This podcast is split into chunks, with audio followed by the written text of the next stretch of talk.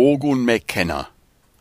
Ogun und der enträtselte Tod 18 Stadt küsst See. Unsichtbar macht sich die Dummheit, indem sie sehr große Ausmaße annimmt. Bertolt Brecht. Sie fuhren zu dritt, Gesine, Dät und Ogun, durch die Nordwest-Uckermark. Es war ein herrlicher Sonntag, wenn auch noch sehr kalt. Gesine saß selbst am Steuer ihres Laders und pfiff entspannt ein Lied vor sich hin. Ogun lauschte und stellte fest, dass es Lucky Man war, was Gesine da vor sich hin pfiff. Wo ist dein kleiner Fiat geblieben? fragte er dann. Gesine zwinkerte ihm im Rückspiegel zu und sagte, ich bin eine gute Partie, ich habe zwei Autos. Dies hier ist mein Arbeitspferd. In Prenzlau gibt es eine Laderwerkstatt und ich habe einen Termin gemacht, um ihn vor dem Frühjahr durchsehen zu lassen, während wir mit Lotte sprechen. Gute Idee, sagte Ogun. Und wofür ist dann dein kleiner Fiat da? Gesine schwieg und Ogun merkte, wie die heitere Stimmung dahin war. Ogun sah, wie sich Gesines Hände um das Steuerrad krampften, bis die Knöchel weiß wurden. Es wirkte so, als wenn Gesine mit einer großen Traurigkeit kämpfen würde. Dann sagte sie nach einer Weile Das ist eine lange Geschichte, aber kurz gesagt ist der Fiat so eine Art äh, Ersatzobjekt. Ich wollte in meinem Leben immer mal nach Paris fahren aber ich habe mich alleine nie getraut. Ich hatte die Reise schon öfters geplant, aber dann immer wieder das Gefühl gehabt, nicht genug vorbereitet zu sein. Verstehst du? Und ob ich das gut kenne, lachte Ogun. Vorbereiten statt zu tun, suchen statt zu finden. Sie schwiegen eine ganze Weile und die Landschaft zog an ihnen vorbei. Dad war inzwischen auf dem Beifahrersitz eingenickt. Dann sagte Gesine, gibt's dazu keine Kursstelle? Du hast doch sonst immer eine. Ogun grinste. Der Kurs hat immer eine Kursstelle. Deshalb heißt er ja Kurs, weil er dich wieder auf Kurs bringt. Er nahm das Buch aus dem Rucksack, blätterte und begann dann laut zu lesen. Obgleich das Ego die Suche nach der Liebe sehr lebhaft vorantreibt, stellt es eine Bedingung. Finde sie nicht. Seine Gebote lassen sich also ganz einfach so zusammenfassen. Suche und finde nicht. Das ist das eine Versprechen, welches das Ego dir anbietet, und es ist das einzige Versprechen, das es halten wird. Denn das Ego verfolgt sein Ziel mit fanatischer Beharrlichkeit, und seine Realitätsprüfung ist völlig konsequent auch wenn sie massiv gestört ist. Die Suche, die das Ego unternimmt, muss daher unweigerlich scheitern. Und da es auch lehrt, dass es selbst deine Identifikation ist, schickt dich seine Führung auf eine Reise, die mit einer vermeintlichen Selbstsabotage enden muss.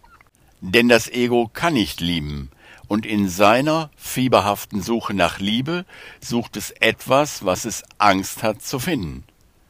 Die Suche ist nicht zu vermeiden, weil das Ego ein Teil deines Geistes ist. Und wegen seiner Quelle ist das Ego nicht völlig abgespalten, da es sonst überhaupt nicht glaubhaft wäre. Denn dein Geist ist es, der an das Ego glaubt und ihm Existenz verleiht. Doch hat dein Geist auch die Macht, die Existenz des Egos zu leugnen. Und das wirst du mit Sicherheit tun, wenn du genau verstehst, worin die Reise besteht auf die dich das Ego schickt. Ogun schlug das Buch zu und sagte, da wir das Ego-Denksystem zu einem Teil unseres Geistes gemacht haben, sind wir in diesem Spiel sowohl Protagonist als auch Antagonist, Angreifer und Verteidiger. Das macht die ganze Sache so verwirrend. Gesine schaute kurz in den Rückspiegel und fragte dann, und was sagt der Kurs dazu? In deiner Wehrlosigkeit liegt deine Stärke, sagte Ogun, das sagt er dazu. Hör auf zu kämpfen. Beende diesen lebenslangen Kampf.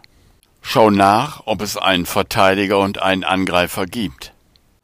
Das, was kämpft, das, was Widerstand leistet, macht sich dadurch nicht nur wichtig, sondern scheinbar sogar real. Genau dies ist das Paradox. In der Aufgabe liegt der Sieg. Oder, um es mit Thoreau zu sagen, der Mensch wird umso reicher, je mehr Dinge er liegen lassen kann. Schöne Worte, sagte Gesine, aber was fange ich damit an, wenn's mir scheiße geht? Statt einer Antwort fragte Ogun, boxst du noch? Nicht mehr aktiv, sagte Gesine, aber ich habe noch einen Sandsack in meiner Scheune hängen und arbeite damit. Sehr schön, sagte Ogun. Was machst du als Boxerin, wenn du eine Kampfpause brauchst? Ich vergrößere die Distanz zur Gegnerin, sagte Gesine sofort. Genau, sagte Ogun, und wenn die Distanz groß genug ist, kannst du dir sogar leisten, die Fäuste herunterzunehmen, oder? Gesine nickte. Gehe in Distanz zu den Gefühlen, die dir zusetzen. Schaue dir deine Gefühle der Traurigkeit, der Wut, der Sinnlosigkeit, der Langeweile, der Wertlosigkeit, des Rechthabenwollens, schau sie dir von der Distanz an. Sage dir, ich bin nicht meine Gefühle. Ich bin nicht meine Gedanken. Ich bin offensichtlich dies, was meine Gefühle beobachtet. Ich bin offensichtlich dies, was meine Gedanken beobachtet. Es besteht nicht der geringste Grund, mich mit meinen Gefühlen und meinen Gedanken zu identifizieren. Denn ganz offensichtlich ist mir die Macht gegeben, sie aus der Distanz zu beobachten. Okay, sagte Gesine, aber was mache ich, wenn die Gegnerin wieder auf mich zukommt? Ich werde die Fäuste heben müssen, oder nicht? Und ich werde kämpfen müssen. Wenn du kämpfst, Gesine, sagte Ogun, wirst du nur gegen dich selber kämpfen, erinnere dich. Womit kannst du den Kampf in der Schlagdistanz beenden? Einfach klammern, sagte Gesine sofort. Genau, sagte Ogun, einfach klammern. Das ist der zweite Weg, mit dem umzugehen, was man schlechte Gefühle nennen kann. Umarme deine Wut, umarme deine Langeweile, umarme deinen Hass, umarme deine Eifersucht, umarme deine Ruhelosigkeit. Wenn du genau auf sie zugehst, wirst du nichts anderes finden als Energie, Vibrieren, Lebendigkeit und Kraft. Die Welle kann dich nicht umhauen, wenn du durch sie durchtauchst. Ganz einfach deshalb, weil du selbst zur Welle wirst. Dad, der inzwischen wach geworden war, fragte Boxergespräche? Richtig, sagte Gesine, Boxergespräche. In der Ferne tauchte Prenzlau auf. Das erste, was von der Stadt sichtbar war, war ein gewaltiger Dom mit zwei Türmen. Ich frage mich, sagte Gesine und deutete auf den Dom, welche Ideen hinter solch einem Bauwerk stecken? Sehr gute Frage, sagte Dad. Gib dir selber die Antwort. Hm, sagte Gesine. Zunächst einmal Angst und ich glaube auch Identität. Angst, weil es einem Gottesbild entspringt, der Gott als rachsüchtig und bewertend sieht der Menschen in Gut und Böse einteilt und die Bösen verdammt. Ein Gott, den man anbettelt und mit dem man sich gut stellen sollte, damit einem nicht der Blitzstrahl der Rache trifft. Und Identität, fuhr sie dann fort, weil es den Menschen als Herdentier irgendwie beruhigt, Mitglied in einem Verein oder einer Organisation zu sein. Und Wahnsinnigerweise, fuhr Gesine fort, obwohl sich Katholiken und Protestanten einig sind, dass es nur einen Gott geben kann, sind sie trotzdem bereit oder bereit gewesen, sich hier im Dreißigjährigen Krieg 30 Jahre lang die Köpfe einzuschlagen. Übrigens ist man in dieser Marienkirche, sie deutete nochmal auf den großen Dom, noch heute stolz darauf, 1632 den Leichnam des schwedischen Königs Gustav II. Adolf für zwei Tage beherbergt zu haben. Ich frage euch, warum sind Menschen so? schloss sie dann. Dad sagte nachdenklich, ist das wirklich die Frage, Gesine? Ist die eigentliche Frage nicht vielmehr, ob du ein Mensch bist? Wie meinst du das? Fragte Gesine. Nun, sagte Dad, das Ego-Denksystem definiert dich als Mensch und als Traumfigur. Aber was ist, wenn du diese Definition als falsch ablehnst? Verschwinden da nicht ganz viele falsche Definitionen, Erwartungen, Glaubenssätze automatisch aus deinem System? Einfach weil sie keinen Halt mehr finden können? Was ist, wenn du dich selbst als das Bewusstsein siehst oder sogar noch einen Schritt weiter gehst und dich als das Potenzial siehst, in dem Bewusstsein erscheint? Denn auch die Idee von Bewusstsein enthält eine subtile Idee der Spaltung. Also für mich würde ich sagen, ich bin das, was kein Konzept ist und in dem doch alle Konzepte erscheinen. Und weil ich dessen ganz sicher bin, kann ich in Ruhe meine Rolle hier spielen.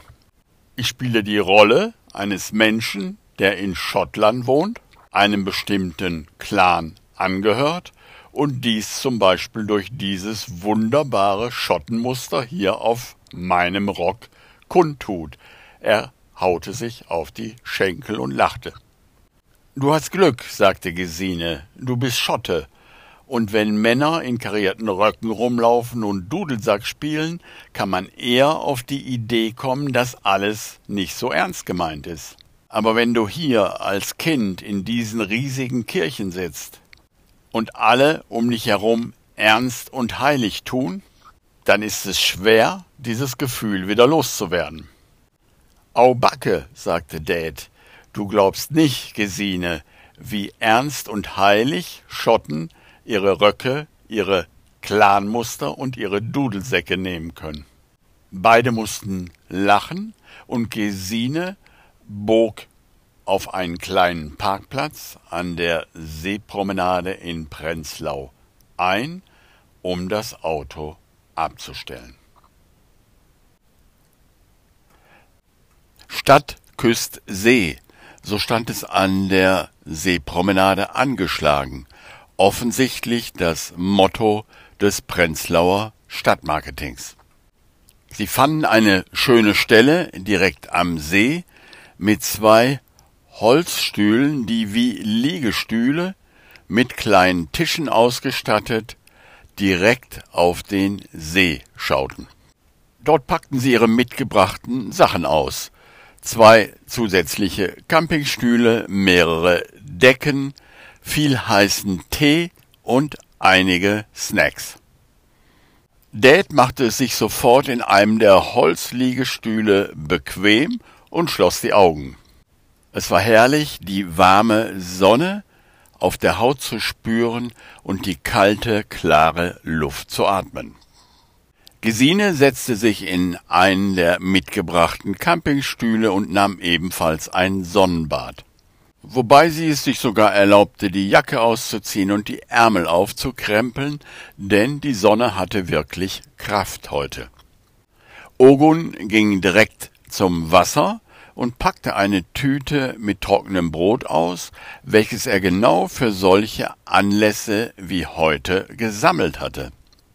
Denn er mochte es einfach, Möwen zu füttern. Und hier am See gab es genug davon. Er warf zwei, drei Brocken in die Luft und das Spektakel ging los. Dann ging er dazu über, die Möwen aus der Hand zu füttern. Dies bereitete ihm besonders viel Freude. Pfeilschnell kamen die Möwen angesaust, um ihm das Brot aus der Hand zu reißen. Dabei wurden sie immer frecher, sowie eine Bande Jugendliche, die sich selbst durch immer größere Späße aufstachelt. Eine Möwe attackierte von hinten und zog an Oguns Mütze, um auf sich aufmerksam zu machen. Ogun warf ihr zur Belohnung ein großes Stück Brot passgenau hin. Die mitgebrachte Tüte war schnell leer. Ogun musste jetzt einige Schritte gehen, damit sich die Gemüter wieder beruhigten und alle bemerkten, dass es nichts mehr zu holen gab. Er schlenderte am See entlang und dachte, ja, das Ego-Denksystem und auch die Gier hatten durchaus ihre lustigen Seiten, in dem Moment, wo es für alle klar war, dass es ein Spiel war und nichts als ein Spiel. Aus den paar Schritten wurde schnell ein ganzer Spaziergang am See. Ogun hatte einfach die Kontrolle abgegeben und sich treiben lassen. Es genügte einfach, die Freude und die Schönheit dieses Augenblicks zu wählen. Und dies war auch schon alles, denn dies hieß den Willen Gottes zu tun, der sich genau so zeigte. Und zwar in jedem Augenblick. Ogun dachte an die Stelle aus dem vierten Kapitel, in dem es hieß, alle Dinge arbeiten Hand in Hand für das Gute. Es gibt keine Ausnahmen, außer nach Einschätzung des Egos. Das Ego nimmt alles übel, was es nicht kontrolliert. Bezüglich dessen, was das Ego ins Bewusstsein gelangen lässt, ist Kontrolle ein zentraler Faktor, und zwar einer, dem es maximale Wachsamkeit widmet. Das ist nicht die Art und Weise, wie ein ausgeglichener Geist seine Einheit bewahrt.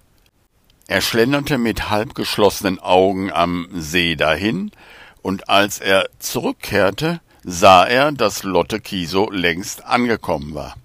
Sie saßen bereits zu dritt da, und er hörte lautes Lachen. Lotte Kiso hatte sich neben Dad in einen der Holzliegestühle gesetzt, und Ogun stellte sich vor und nahm dann das letzte Campingstühlchen in Besitz. Ihre Mitstreiter hier, sagte Lotte Kiso lachend, haben mir gerade von ihren Beschattungserlebnissen erzählt und wir hatten eine Menge Spaß daran. Ihr wart übrigens auf der richtigen Fährte. Herzlichen Glückwunsch. Ich hatte mich für acht Wochen in eine kleine Hütte bei Helmshagen zurückgezogen, die ein Freund mir zur Verfügung gestellt hat.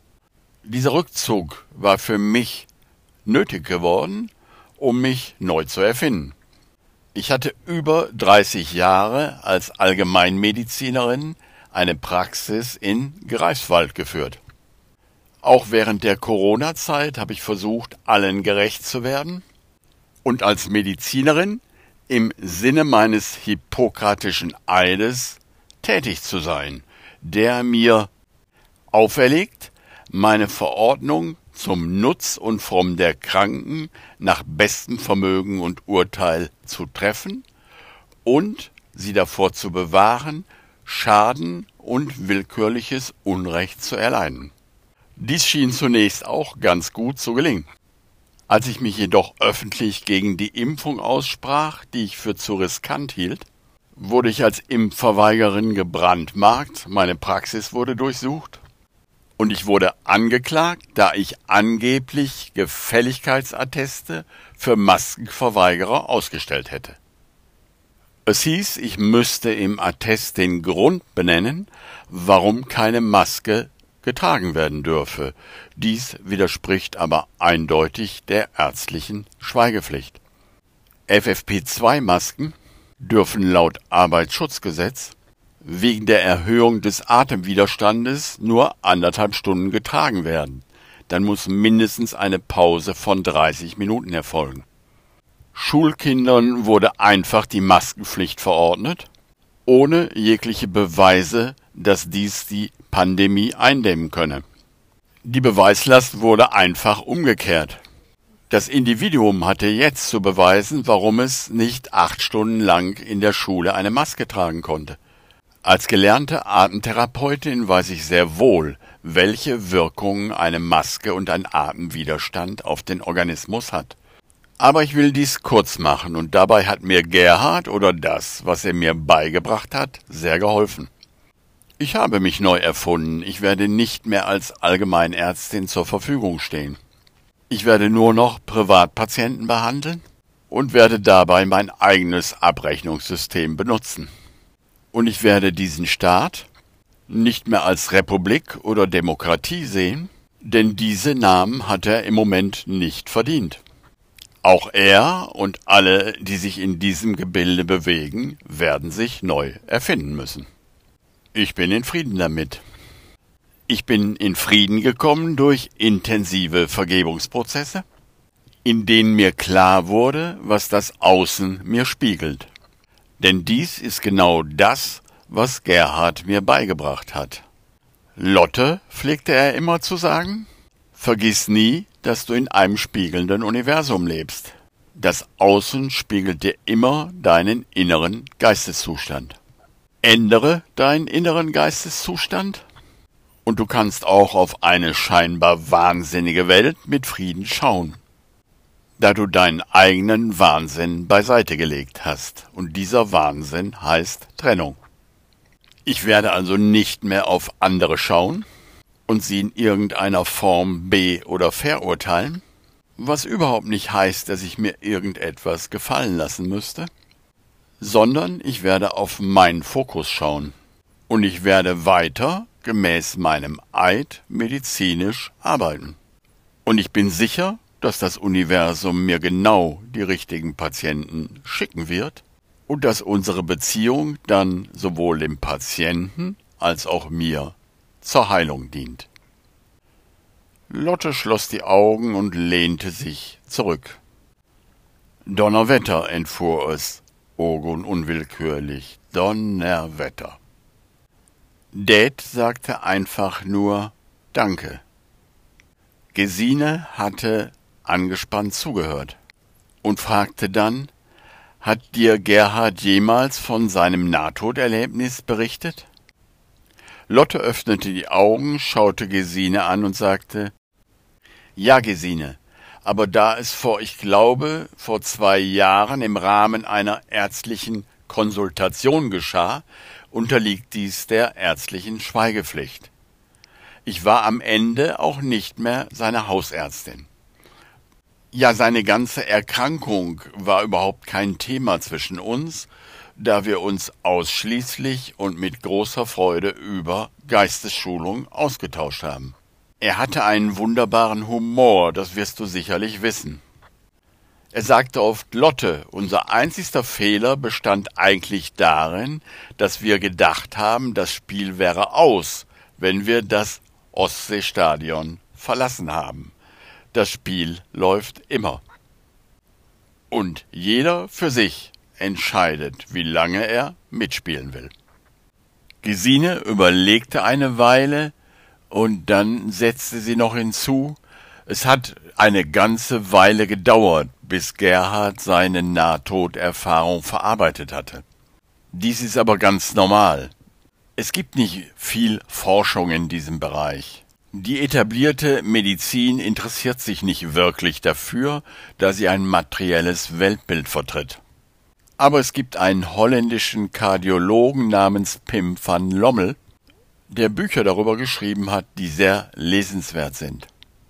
Eine derartige Erfahrung zu integrieren ist nicht einfach, da sie allen Programmierungen dieser Gesellschaft widerspricht.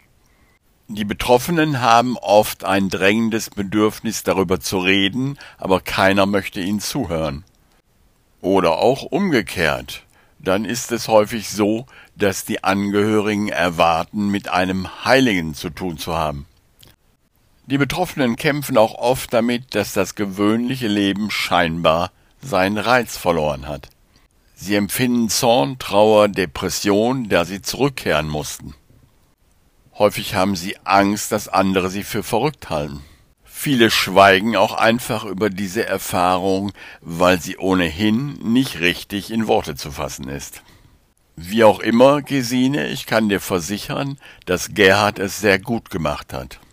Er hat sich intensiv mit Geistesschulung beschäftigt und langsam aber sicher zu einer großen Leichtigkeit gefunden. Er hat am Ende eher das Problem, dass viele Leute nicht verstanden, dass er mit seiner Krebserkrankung völlig im Frieden war und sie einfach auf die leichte Schulter nehmen konnte. Gesine schlug die Hände vors Gesicht und schluchzte. Lotte, die bemerkte, wie bewegt sie war, stand auf, zog Gesine zu sich hoch und hielt sie im Arm. So standen sie eine ganze Weile da. Dann atmete Gesine einige Male tief durch und sagte, Heute ist bei mir irgendwie der Tag für große Gefühle. Ich würde jetzt gerne das Auto zur Werkstatt bringen und euch alle danach zum Essen einladen. Es gibt hier um die Ecke einen schönen Bioladen, die sehr gut kochen. Seid ihr dabei? Alle nickten, und Dad sagte, ich bin genauso hungrig und so gierig wie die Möwen.